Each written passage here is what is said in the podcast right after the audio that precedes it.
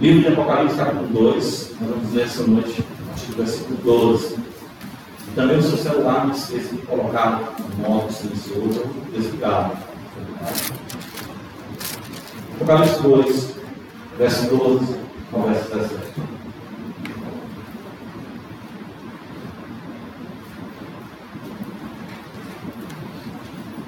Diz assim palavra. Ao da igreja em Pérgamo, escreve: Estas coisas diz aquele que tem a espada afiada de dois gumes. Conheço o lugar em que habitas, onde está o trono de Satanás, e conservas o meu nome, não negaste a minha fé. Ainda nos dias de Antipas, minha testemunha, meu fiel, o qual foi muito entre vós, onde Satanás habita. Tenho todavia contra ti algumas coisas, pois que tens aí os que sustentam a doutrina de Balaão, o qual ensinava Balaque a macilados diante dos filhos de Israel, para comerem coisas sacrificadas aos ídolos e praticarem a prostituição. Outros sim, também tu tens que da mesma forma sustentam a doutrina dos Nicolaitas. Portanto, arrepende-te e se não venho a ti sem memória, e contra eles pelejarei com a espada da minha boca. Quem tem ouvidos, ouça o Espírito diz às igrejas. Ao vencedor, darei um maná escondido, bem como lhe darei uma pedrinha branca, e sobre essa pedrinha, escrito um novo nome qual ninguém conhece, exceto aquele que o recebe. Amém. Deus nossas almas, Pai do nosso Senhor Jesus Cristo. Louvado seja, possamos mais uma vez aos teus pés sermos ensinados pelo Senhor. Tem misericórdia de nós. Tantas coisas, tantas lutas, mas personalmente não sabemos. Sabemos que é o que tem que ser. Sabemos que é o que temos que sofrer. Sabemos que todas as coisas estão cooperando tudo isso que está inquietando, amargando, ao Senhor não se compara com a glória que há de ser em nós revelada. Ajuda-nos a ter essa perspectiva eterna, temos nossos olhos fixos na eternidade, os nossos corações levados para o céu, tomados pelas realidades celestiais. Para isso precisamos a cada dia sermos ensinados por Ti. Estabeleceu esse meio, esse meio de graça glorioso, único e substituível. A fé vem pelo ouvir a pregação de Cristo. Mais uma vez, Senhor, fala conosco dos mais altos céus, no poder do Teu Espírito, para a Tua igreja. Vem dar, Senhor, à igreja Batista Paquelândia a manutenção necessária Venha, ó Deus querido, como é o teu prazer, não apagar o pavio que fumega, nem esmagar a cama trilhada, mas tu farás, Senhor, vencedor do juízo, trará vida, acende a chama em nossos corações, reestrutura a nossa vida, por conta dos ossos que foram esmigalhados pelos nossos pecados. Dá-nos, Senhor, confiança, dá-nos, Senhor, alegria e deleite na tua presença pelos méritos do Redentor, Pai, no poder do Espírito Santo. Nós queremos dizer a semelhança de Samuel, Senhor. Fala o teu servo Fala, Senhor. E os teus servos ouvem. A tua boca, dela que procede a nossa vida. Não te detenhas, Senhor. Não te detenhas, não esconda de nós o teu rosto. Precisamos da luz do teu rosto, precisamos da palavra que procede da tua boca, porque sem ela homem algum pode viver. Nos ajuda. Assim nós choramos. Em nome de Jesus Cristo, nosso Senhor. Amém. Meus irmãos, que beleza é a eclesiologia, doutrina da igreja, que nós vemos no livro de Apocalipse. E eu falo isso de propósito mesmo porque geralmente exclusivamente. Nós temos aqui destacado para os irmãos como o livro de Apocalipse tem sido ah, enquadrado apenas na escatologia, doutrina das últimas coisas. Mas nós temos aqui mensagem para a igreja, mensagem de consolo, ah, fato de que os crentes passaram ali no século, ah, e o Senhor se dirigia à sua igreja, às suas igrejas, admoestando, ensinando, repreendendo. Isso é muito é, singular. E nós podemos aqui como igreja aprender muito dessas epístolas, como nós aqui também já destacamos, a, a, a, muitas vezes a negligência que nós temos em não considerarmos essas epístolas. Né? Nós somos, muitas vezes, vamos colocar aqui, pensando na instrumentalidade, paulamente instruídos, isso não é errado. Né?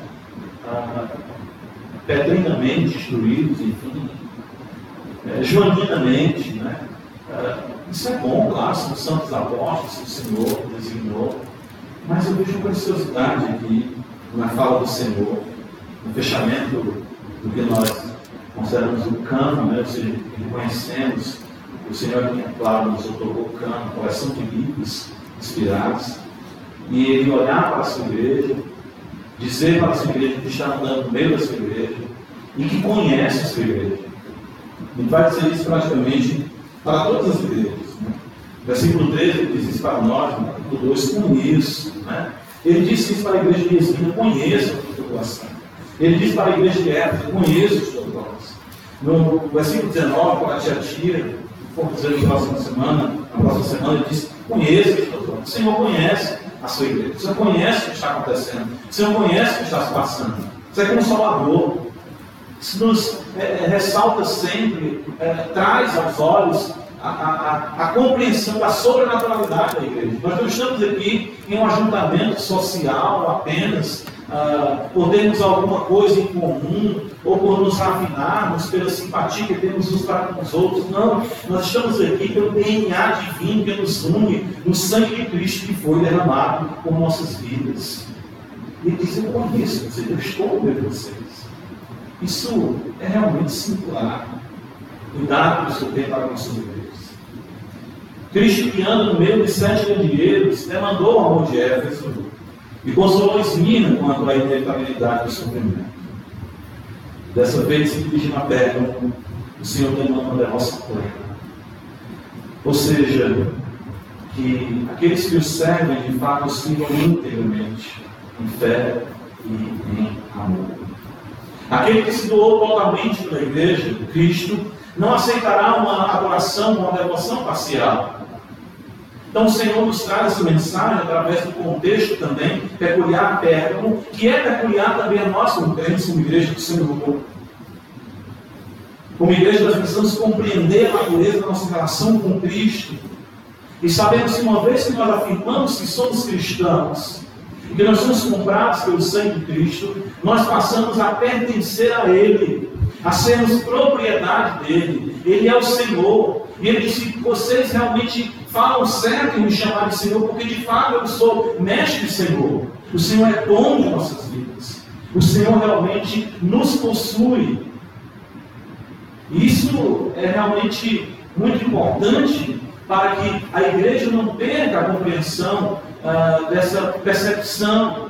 Porque muitas vezes se transmite a ideia de que nós aqui ah, nos apropriamos de Cristo, ou que nós aqui decidimos abraçar uma fé, ou abraçar, quem sabe, uma religião, e não lembramos muitas vezes do fato de que não foste vós que escolhestes a mim, mas fui eu que escolhi a vós outros, e vos designei para que vás ter fruto, e o vosso fruto permaneça. Nós não estamos aqui, primariamente, uma escolha nossa nós estamos aqui porque o Senhor nos escolheu. Nós estamos aqui porque somos o seu povo. Uma vez que somos o seu povo, nós então devemos andar de conformidade com essa devoção íntegra. Por isso nós temos que observar que, juntamente com a igreja de Pérgamo, as dificuldades, né?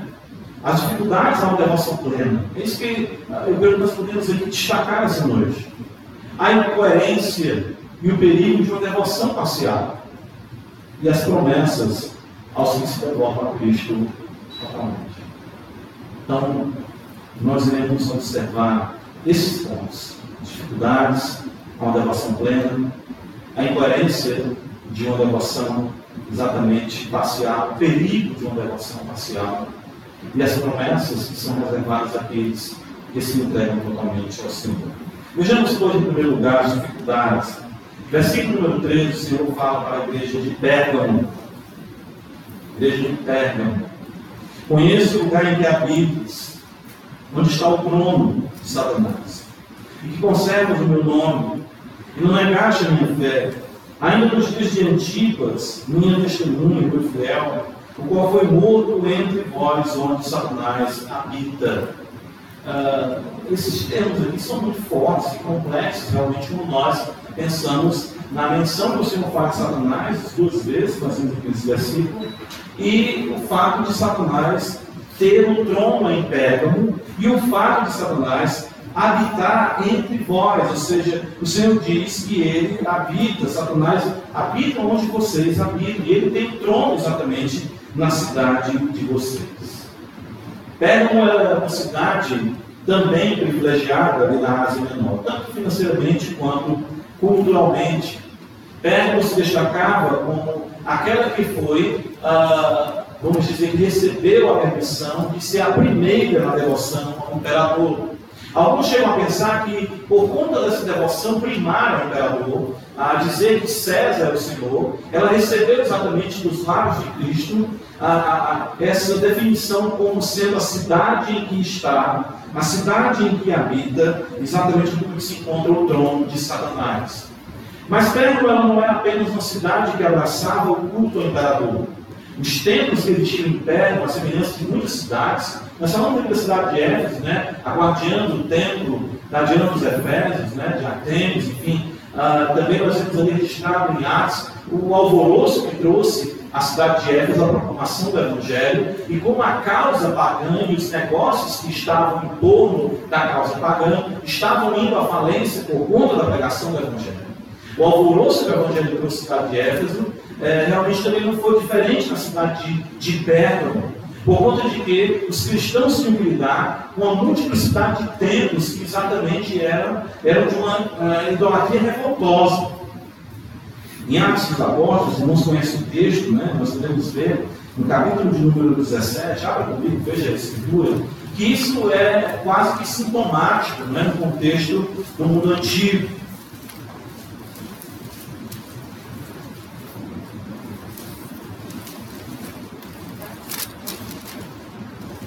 Atos 17, nós vemos que em Atenas, embora aqui nós estejamos considerando contra a província, mas o apóstolo Paulo, versículo 16, Lucas diz que enquanto Paulo estava em Atenas, o seu espírito se revoltava em face da idolatria dominante na cidade. E esse era um fato pertinente não apenas a Atenas, não apenas a, a, a Éfeso. Né? Nós podemos observar que a própria realidade ali de Esmirna também sofreu com isso, sofreu com isso, e também Pérgamo. Então o Senhor chega realmente a dizer que Pérgamo ela era o local onde se encontrava o trono de Satanás. Né? Pérgamo se torna para nós, então, um parâmetro de nossa realidade, né? que valoriza e exalta equivocadamente tanto o Estado quanto o paganismo. Então a cidade de Pérgamo era totalmente uh, secularizada e voltada ao mesmo tempo para uma religiosidade distorcida. Porque o que é interessante é que os homens estão dispostos a aceitar todas as religiões, mas não a fé cristã. Pode observar isso aí. Né? Isso é, era algo que já acontecia no século I. Então, Pérgamo, a igreja ali na cidade de Pérgamo, sofria exatamente com essas dificuldades e, claro, trazia também espólio dos seus bens. O autor de Deus vai falar isso, pode ser no contexto da percepção é, é, em região diferente, mas os crentes sofriam os espólios dos bens e chegavam até mesmo ao ponto de terem as suas vidas ah, destruídas, seja, eram mortos, alguns eram ah, queimados, torturados, enfim, às férias, nós sabemos. Nós vemos que nós é, podemos é, entender pela realidade de, de Pérgamo ah, também um fato como uh, um parâmetro para nossas vidas. Ou seja, nós estamos também num mundo que é regido pelo maligno. A ideia do trono de Satanás, que o Senhor destaca aqui no versículo 13, é uma dificuldade realmente é, muito terrível para os crentes no primeiro século, como também não é para nós. Nós estivemos considerando isso aqui pela manhã, em nossa batalha, em nossas lutas que nós temos, na guerra que nós enfrentamos nesse mundo, contra o mundo, contra a carne e contra o diabo. Então, aquilo que aconteceu com o Pérgamo no primeiro século é também uma realidade conosco, ou seja, o trono de Satanás. A maneira como nós vemos o maligno reger o sistema, reger esse mundo e pautar a agenda do mesmo. Vamos mais uma vez ler aqui alguns irmãos no estado da João 14, 30. Ah, o Senhor mesmo dá esse, uh, se refere a Satanás com esse título, né? ou seja, João 14, versículo 30, claro, tratando do sistema desse mundo contrário à vontade de Deus. Veja João 14, versículo 30.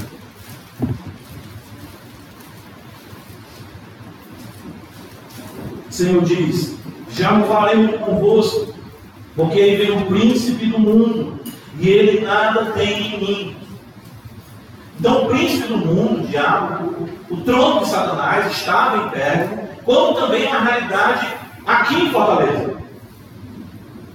Ou seja, o que nós vamos destacar no contexto de Pérgamo é exatamente a regência do maligno em um sistema contrário à vontade de Deus. Como o Senhor diz, nada tem em mim.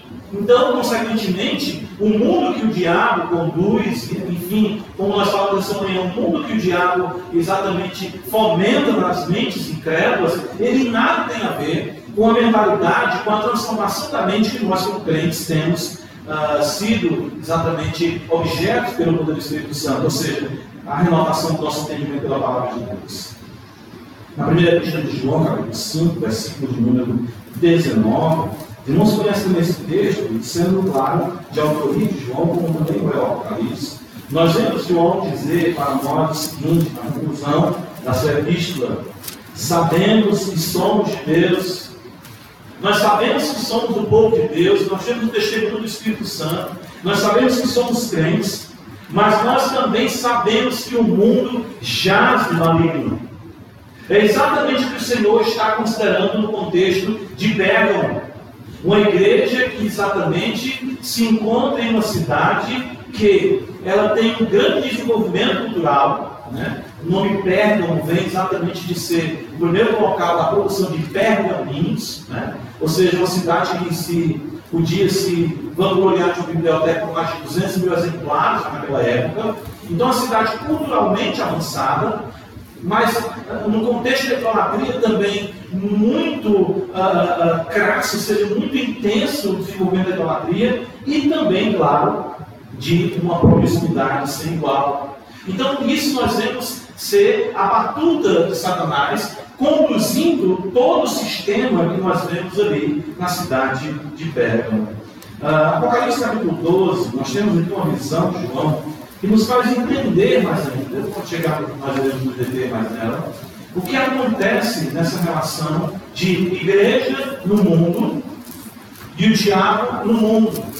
Certo? É, eu quero que seja algo que nós, como eu falei pela manhã, nós temos muita dificuldade de nos apercebermos, compreendermos. Né? Ou seja, de que, eu, eu lembro de um livro, não, não sei do teor, mas o título é interessante é, o pastor Tony vai lembrar desse título. Satanás está vivo e ativo como planeta Terra.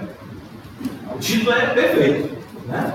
No sentido de que, claro, não vivo como nós temos vida, como Deus é vivo, mas o fato de que o diabo não está morto, ou seja, de que ele não está inoperante. E o Senhor exatamente fala isso para a igreja de Pedro. Veja Apocalipse 12, aqui nessa visão que João nos apresenta. Ele nos fala a partir do verso 7. Veja povo pelejou no céu, Miguel e seus anjos pelejaram contra o dragão.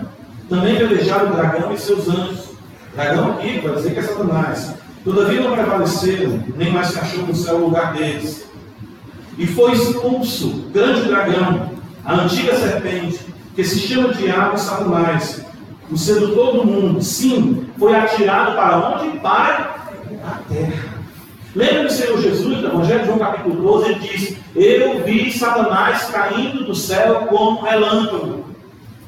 E aqui é algo muito interessante para nós entendermos na economia, na história da salvação, e na maneira como a obra de Cristo traz exatamente um golpe fatal nas, ah, nas obras de Satanás, no próprio Satanás em suas obras. Nós vemos que em Jó capítulo 1, os filhos de Deus se apresentam diante do Senhor e Satanás vem no meio deles.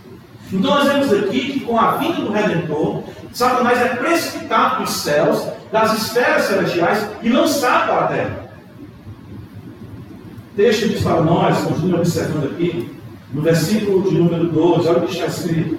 Por isso festejaram os céus, por quê? Porque ele foi expulso de lá. E vós que nela habitais, ai da terra e do mar, pois o diabo desceu até vós cheio de grande cólera, sabendo que pouco tempo lhe resta.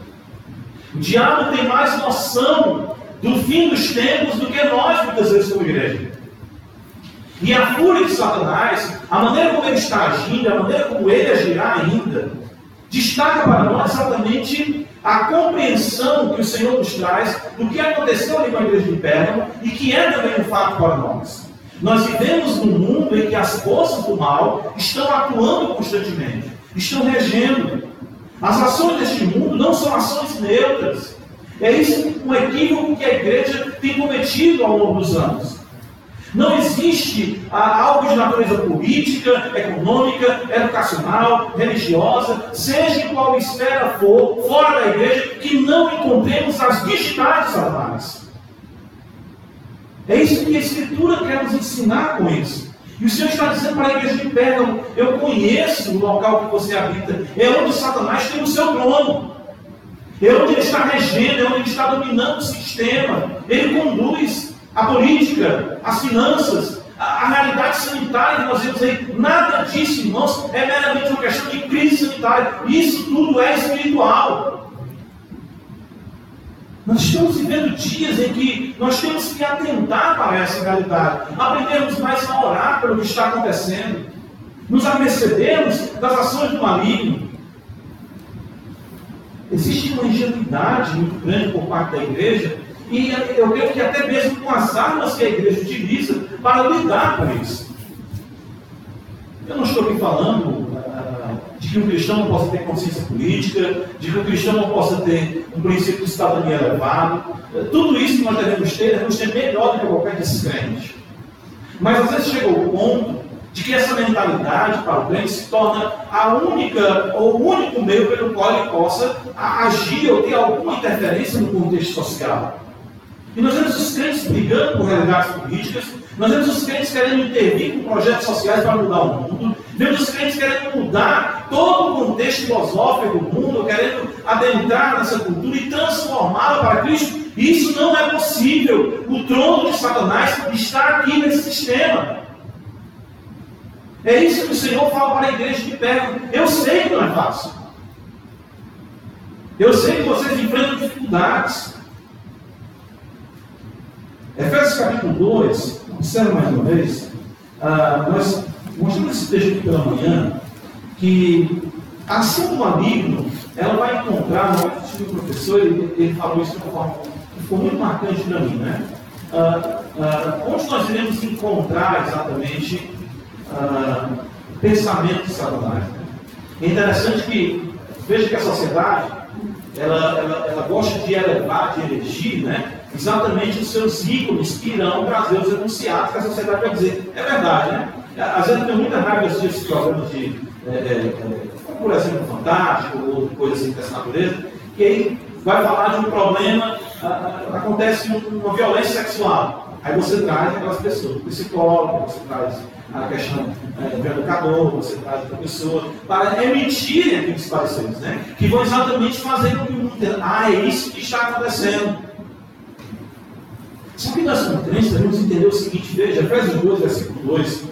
Ah, quando ele fala no versículo 1, ele fugiu falando de nós, como crentes, nós estávamos mortos. Então ele diz: nos quais andastes outrora, ou seja, delitos e pecados, segundo o curso deste mundo, veja, segundo o príncipe da potestade do ar.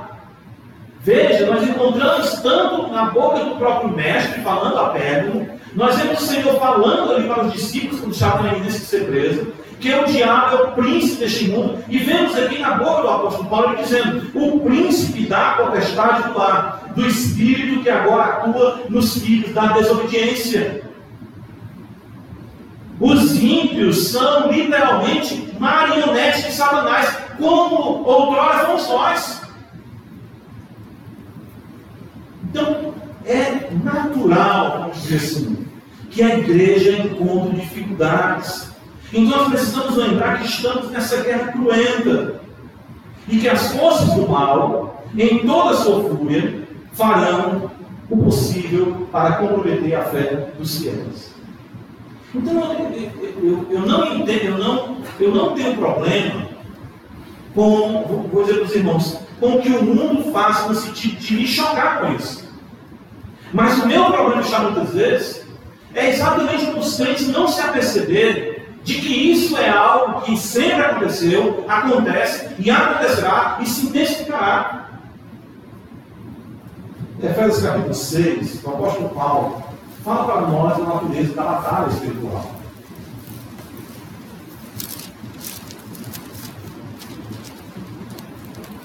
Ele nos diz, ler esse texto, ele nos diz assim, quanto ao mais, versículo 10, sejam fortalecidos no Senhor e na força do seu poder. Precisamos ser fortalecidos no Senhor, na força do seu poder. Como é que se dá isso? Como é que se dá esse fortalecimento?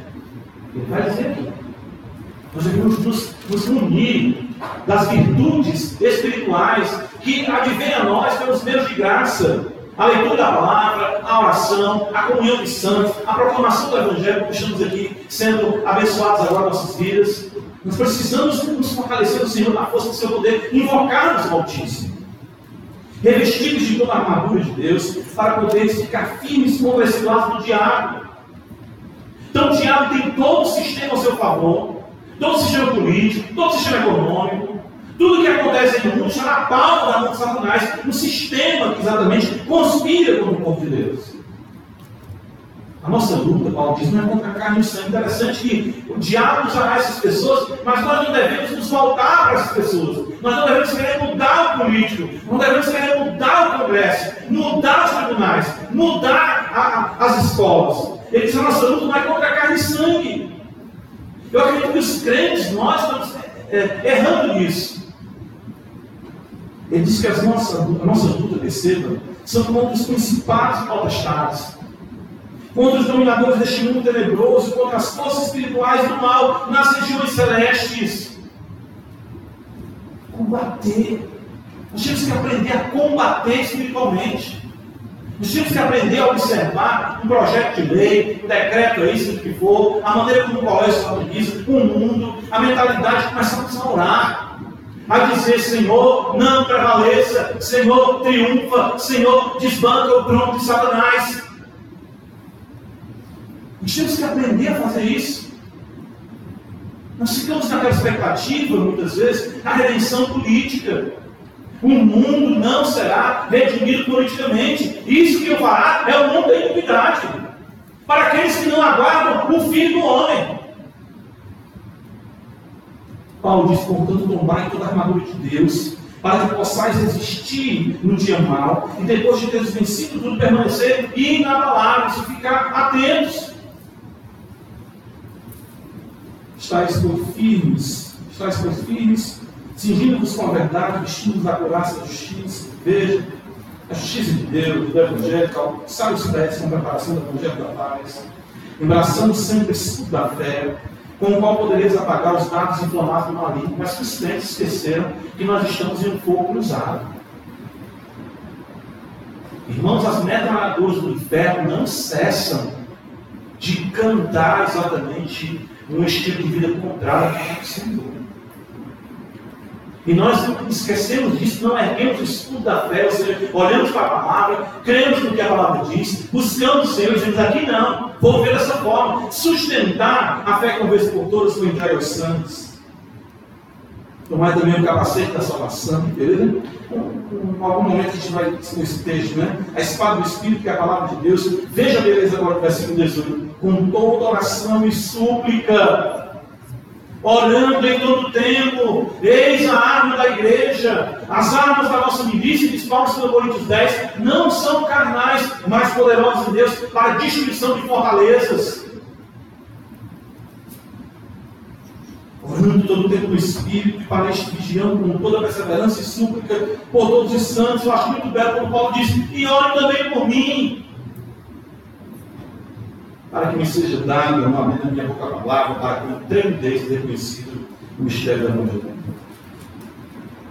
A igreja de Pérgamo exatamente estava onde estava o trono de Satanás.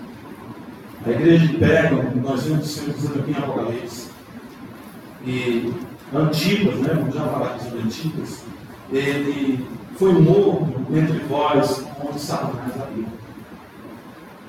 Porque esse é o resultado, irmãos, inevitável. É, é isso que eu quero que os irmãos, eu, eu creio que essa é a vontade de Deus para nós. Vamos falar sobre isso. Nós temos que nos prepararmos para o pior, no sentido, não que a nossa esperança ela venha ser o pior, nossa esperança é Cristo.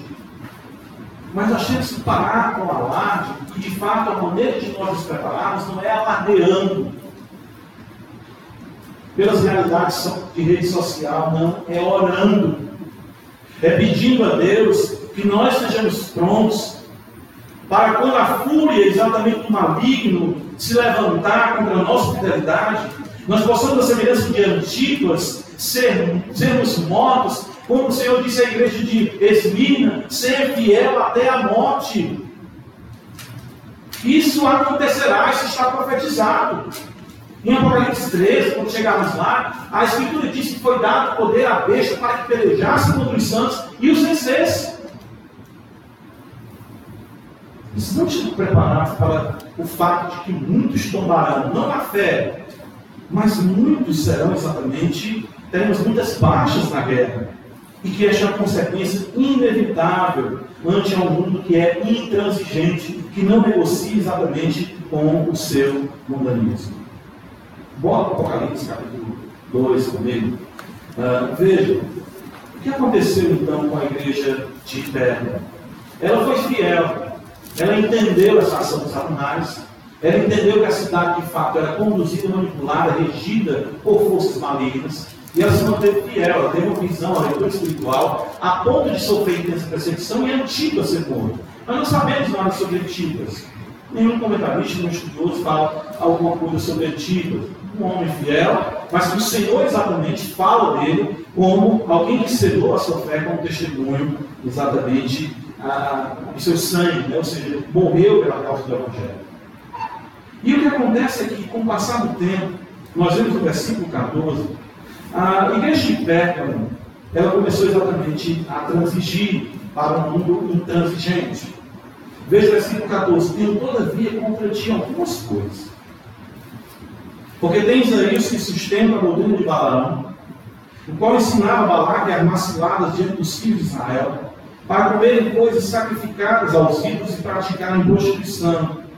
Outros sim também, tendes da mesma forma, sustentam a doutrina dos nicolaítas.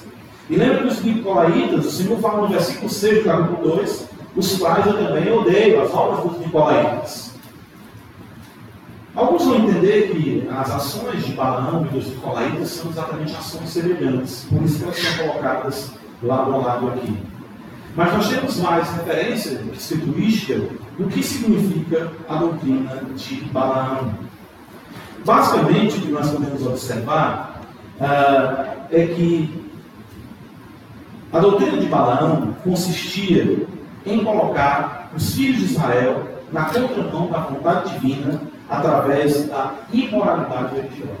Basicamente isso aí. Abra comigo em Números, capítulo 25. Veja só. Números capítulo 25.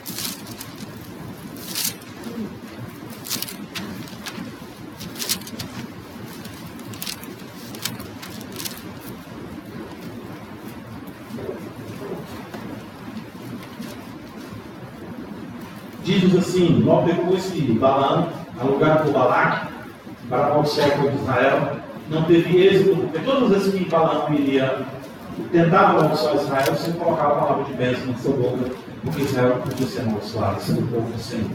Então já fica para você para nós esse princípio aí. Não existe encanto nem encantamento contra o povo de Deus. Moabitas.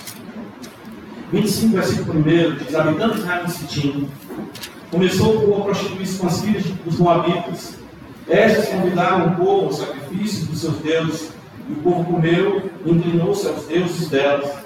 Juntando-se a Israel, juntando-se Israel a Albel, a ira do Senhor se acendeu contra Israel. E isso foi feito exatamente pelo conselho de Balaão, Balaque. Que Balaão disse a Balaque foi, foi o seguinte: nós não temos amaldiçoar esse povo, mas faz o seguinte: seduz esse povo, seduz esse povo com os prazeres da carne.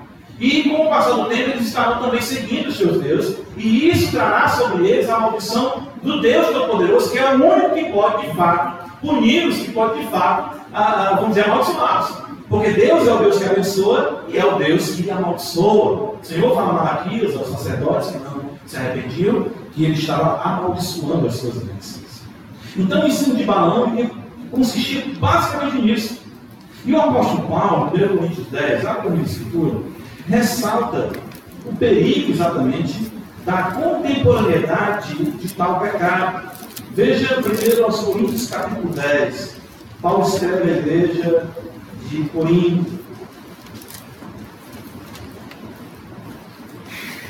Versículo 8, o apóstolo Paulo diz: Não pratiquemos a imoralidade,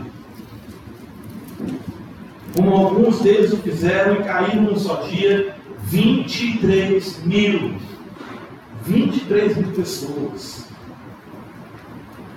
Irmãos, o que o Senhor está dizendo para a igreja de Pérgamo é o seguinte: nós não podemos servir a dois senhores. Pérgamo resistiu bravamente, mas por fim ela negociou. Ou seja, a mesma baixou a guarda e permitiu que o mundo tivesse acesso à igreja de Deus. Talvez nós pensemos que, como crentes, como igreja do século XXI, igreja Batista de Paquelândia, na cidade de Fortaleza, nós não tenhamos nenhuma relação com os pecados de Pérgamo, ou que mesmo não tenhamos nada a ver com o ensino de Balaão ou mesmo dos Nicolaítas. Mas nós vemos que a essência daquilo que Balaão ensinou a Balaque, que trouxe o juízo de Deus sobre o povo de Deus, foi exatamente a promiscuidade e a idolatria. E esses são pecados bastante atuais e que têm lamentavelmente adentrado a igreja de Deus. E aqui é que se encontra o grande perigo. Nós vivemos onde está o trono de Satanás. Nós sabemos que vivemos no mundo onde Satanás também habita. Esse mundo a cada dia se tornou sutilmente, certo? Nos, se tornou cada dia sutilmente num covil, como diz a Escritura mesmo, de ladrões, salteadores e de promoção de todo tipo de moralidade que nós possamos imaginar. Os deuses são erguidos hoje, não mais nos templos suntuosos, fomentados pela mente pagã do século I, mas os deuses são elegidos nos corações dos crentes que buscam a cada dia substituir o amor a Cristo pelo amor ao dinheiro, pelo amor ao conforto, pelo amor aos prazeres, pelo amor ao entretenimento e coisas mais dessa natureza. Isso é um mundanismo. Isso de fato é a ausência de integralidade na devoção cristã. É muito fácil nós sondarmos, ou seja, examinar a nossa vida, porque nós não nos detemos nisso. É, vendo o doutor Joe falando sobre essas questões, ele disse assim: o que você assiste hoje que há 10 anos atrás você não tinha coragem de assistir? Veja como a permissividade ela adentra em nossos lares. E nós passamos cada dia a condescender com coisas cada vez mais corruptoras da nossa devoção aos pés de Cristo. Que nós assistimos, o que nós acessamos, o que nós estamos lendo, quais são as prioridades, o que ou quem de fato nós adoramos. A igreja de Pérgamo exatamente incorreu nessa incoerência. Ela foi fiel, ela resistiu, mas o Senhor diz para ela, veja, no capítulo 2, ele diz assim: você, vocês estão sustentando a doutrina de Balaão. Vocês têm aí no meio de vocês os que sustentam a doutrina. Da mesma forma, no versículo 15, vocês têm os que sustentam a doutrina dos Nicolaitas. Irmãos, nós devemos é, é, é, ter cuidado com isso. É uma coisa que nós esquecemos, que a Escritura fala com muito afim. Sabe o que é? Que Tiago diz no capítulo 4, Abra comigo esse livro. Tiago 4.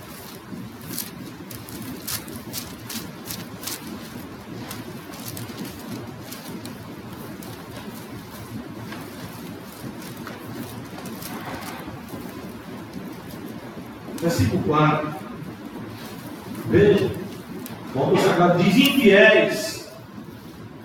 Não compreendeis que a amizade do mundo é inimigo de Deus. Aquele pois que quiser ser amigo do mundo constitui-se inimigo de Deus. Ou supõe-se que em vão, a fim da Escritura, é com ciúme que por nós anseia o Espírito que ele fez habitar em nós.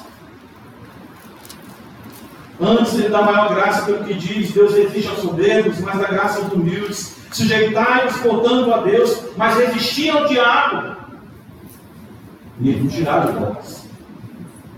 Chegai-vos a Deus, e ele chegará a vós outros. Purificai as mãos, pecadores, e vós que sois gênero dobro, limpai o vosso coração, afligi-vos, lamentai e chorai.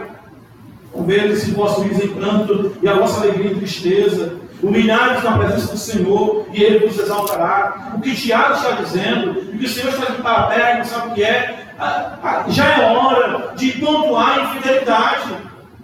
Já é hora de pontuar o adultério espiritual.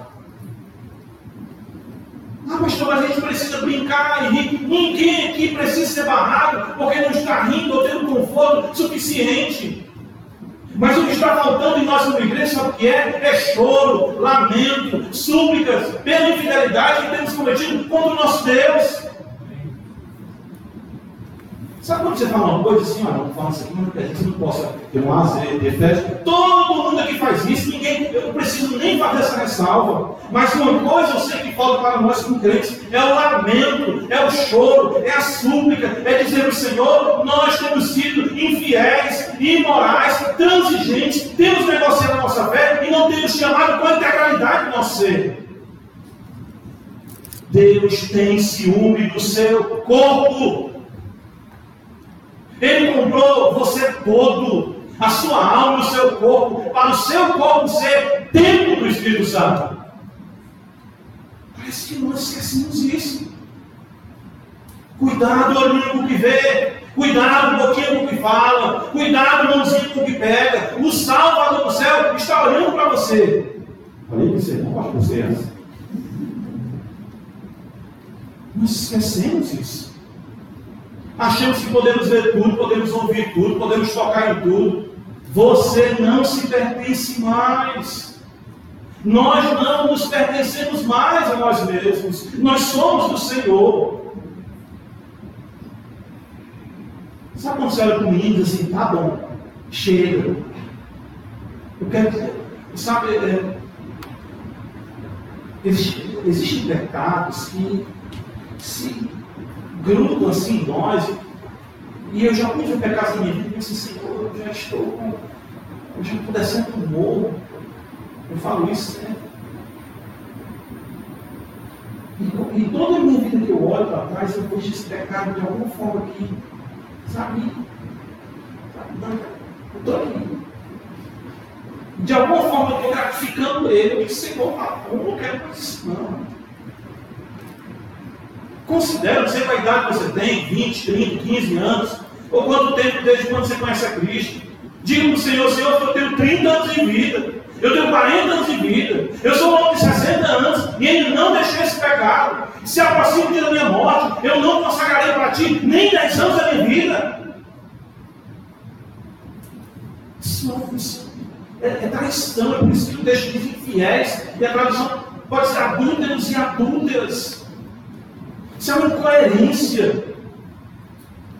Isso é incoerência, é uma contradição em pessoa, de nós dizermos que o Senhor é nosso Deus, e nós não procurarmos andar em santidade, nos deixarmos levar exatamente pelo elencar, o elegir de ídolos em nossa vida, e exatamente para a gratificação desmedida dos nossos corpos, dos prazeres, os mais bem-vindos que a sociedade apresenta, das maneiras mais toscas e ofensivas ao Criador.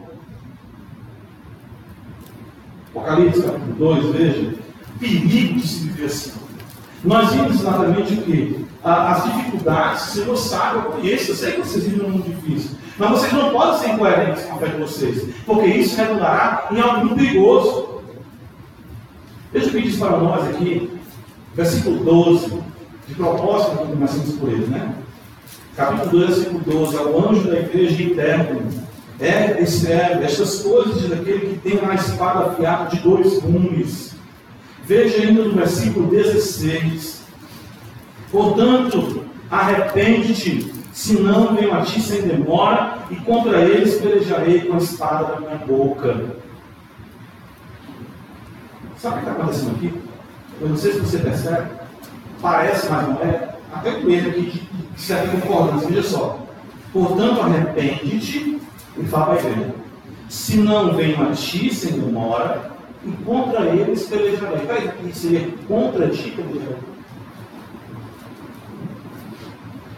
Mas é algo aqui muito importante que nós devemos entender como igreja também descarta essa compreensão. Sabe o que é? O que você faz tem implicação diretamente em mim. E o que eu faço tem implicação diretamente em você. O que o Senhor está dizendo é que tem alguns aí, é da igreja, existiam os fiéis, mas tem alguns aí que se dedicam à promiscuidade e idolatria. E se não houver arrependimento, eu vou vir pelejar contra a igreja. Você percebe? Ou seja, você não vive para Deus, você ainda atrapalha a vida daqueles que querem viver com o Senhor. É isso que o texto está dizendo para nós. Se não houver arrependimento, o Senhor virá contra a igreja. Aquele que vem andar no meio dos sete candeeiros vai vir exatamente para julgar a sua igreja. E aqui não está falando da sua vinda, o dia do Senhor, mas a sua visitação e juízo contra a igreja. E o que significa? 1 Coríntios 11, 30, Paulo vai dizer: Por isso entre vós muitos o quê? O que, igreja? Muitos o quê? Fracos. Mas a gente pensa assim: doentes, e não poucos que dormem. Está muita gente aqui, está bom. Então não chamamos de juízo.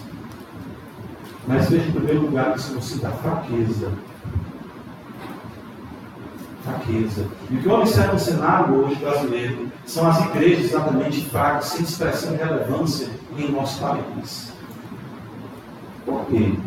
Pela transigência, pelo mundanismo, pelo que tem a ver com E o pior é que ele pelejará com os que se dizem exatamente crentes aqui, a, a, que ele pertence. A espada que sai da sua boca é vida para os que se salvam e morte para os que se perdem. É por isso que nós já falamos isso aqui, eu isso publicando, sempre eu isso. E cada sermão sempre coloca você mais próximo do céu ou do inferno. A palavra que sai da boca de Cristo é a espada de dois gumes, para sondar mentes e corações, como diz Hebreus 4, 2, 13, mas também para julgar aqueles que não vivem de acordo com ela.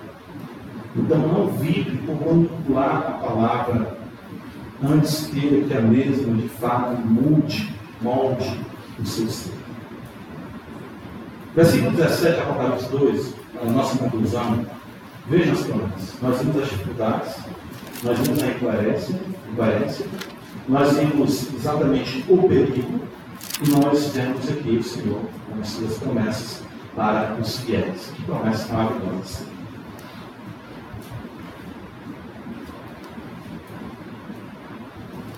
Em primeiro lugar, veja o versículo 17. Quem tem ouvidos, ouça o Espírito diz às igrejas: Ao vencedor dar-lhe-ei um maná escondido, bem como lhe darei uma pedrinha branca. E sobre essa pedrinha escrito um novo nome que ninguém conhece, exceto aquele que o recebe.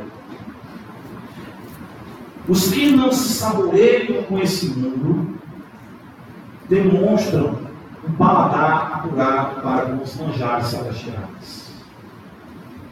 O maná escondido.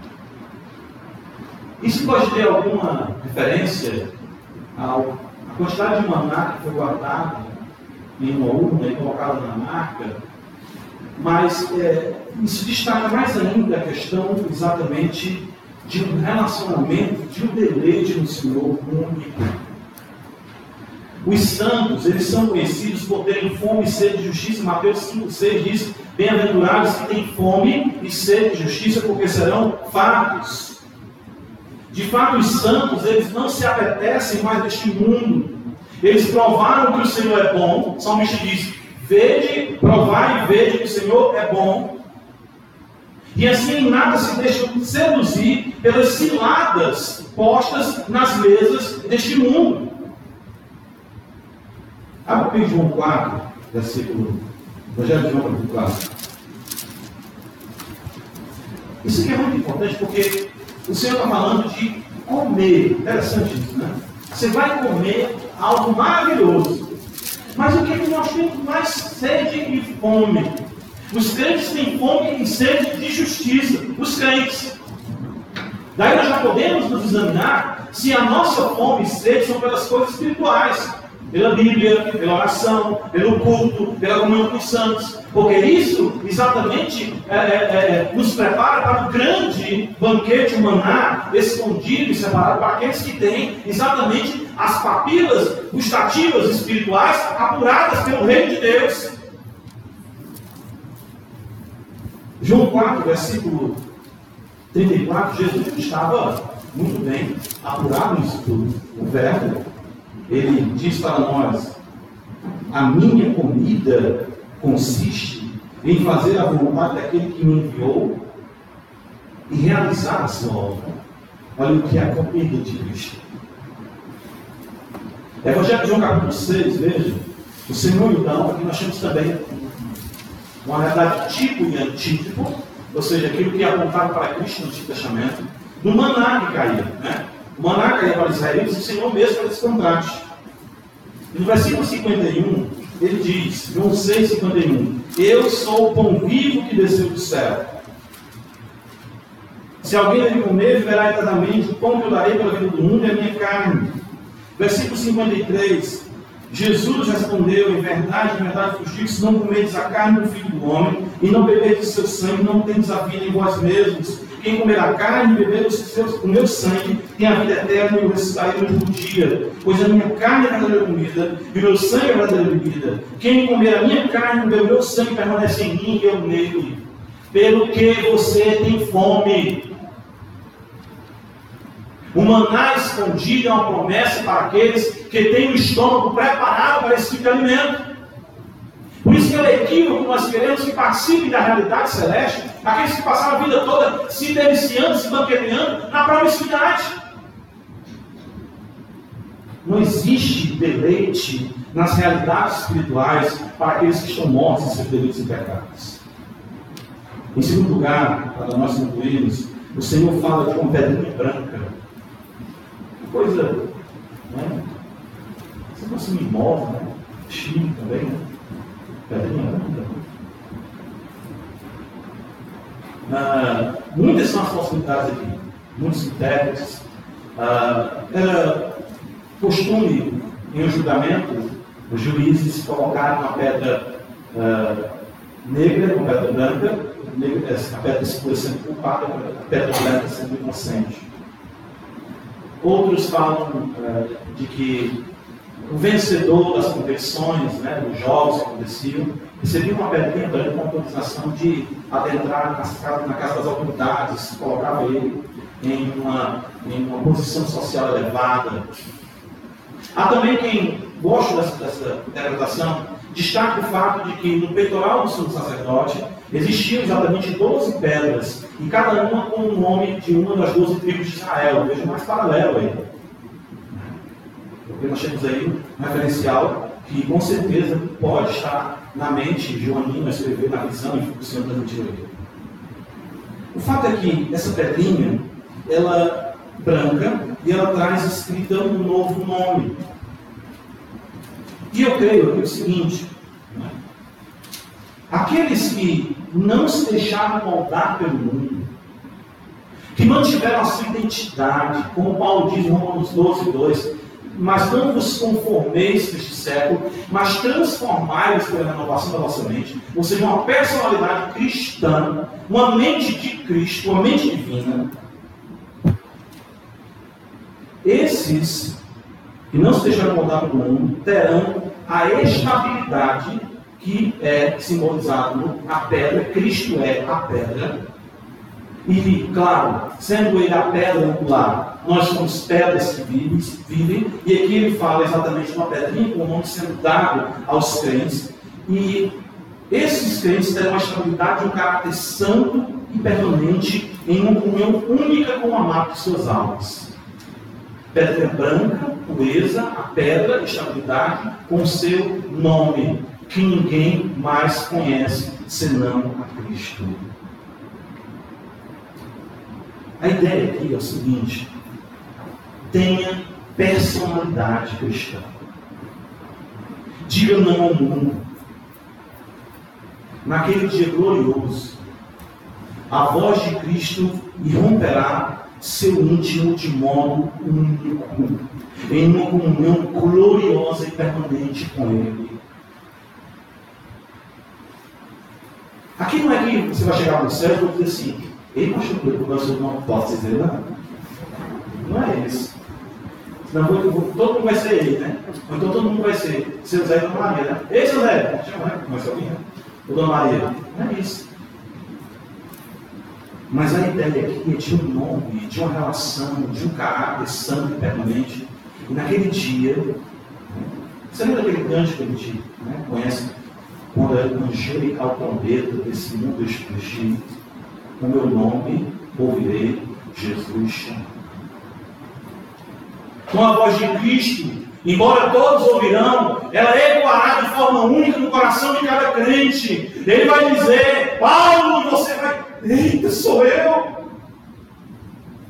Ele vai dizer: André, é o meu amado, é a hora. João, Maria, Cláudio, Ana,